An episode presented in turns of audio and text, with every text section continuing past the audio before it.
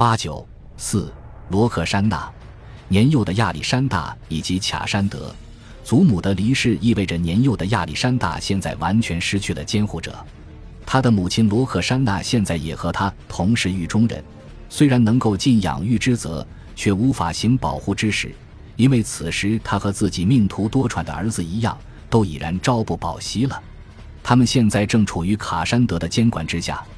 而我们只能从双方之间短暂的相处过程去推测他们对彼此的看法。对于卡山德而言，他们体现了亚历山大大帝最为反常也是最为危险的倾向：对亚细亚与一邦事物的接受，种族与文化的融合。对罗克珊娜与亚历山大而言，卡山德是谋杀自己丈夫和父亲的凶手，是他将安提帕特的毒药用裸体盛装着带到了巴比伦。所以很难说清究竟哪一方对另一方的怨恨更大。如果卡山德对奥林匹亚斯采取行动需要冒着风险，那么处置年幼的亚历山大将会变得更为棘手。这个无助的男孩现在已经成为维系君主制度的最后一根细线。除了杀掉他需要承担高昂的政治成本之外，卡山德还有其他的理由留他一命。他现在并不知道安提克与欧迈尼斯在东方交战的结果。倘若欧迈尼斯赢得了胜利，那么卡山德就需要一名人质来阻止其对欧洲的入侵，或者需要一枚棋子来达成一些无比宏大、跨越洲际的权力划分协议。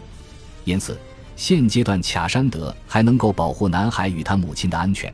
不过他还是褫夺了他们的护从与特权。并且将他们送到了安菲波利斯，由一个名叫格劳西亚斯的人负责看守。他命令格劳西亚斯不要把他们当作王室成员来对待，并希望他的那些同胞也不要持有这种看法。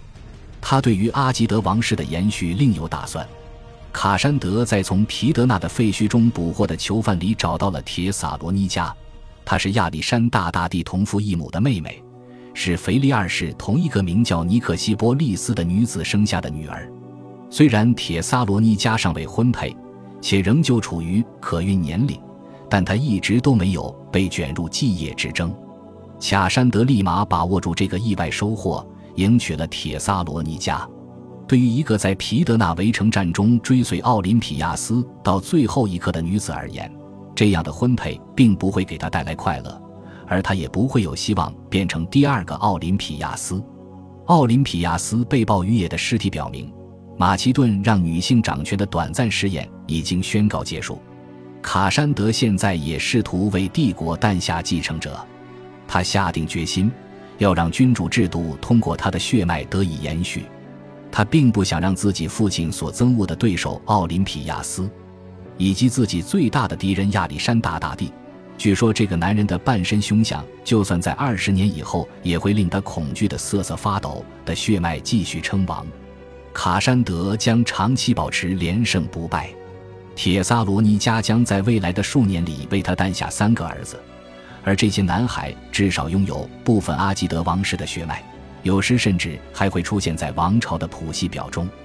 为了将自己的血脉与整个帝国最受敬仰的国王的血脉合并。卡山德将这三个男孩分别命名为腓力、亚历山大与安提帕特。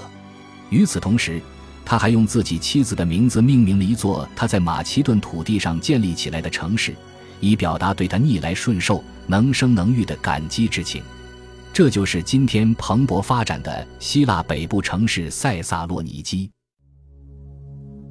感谢您的收听，喜欢别忘了订阅加关注，主页有更多精彩内容。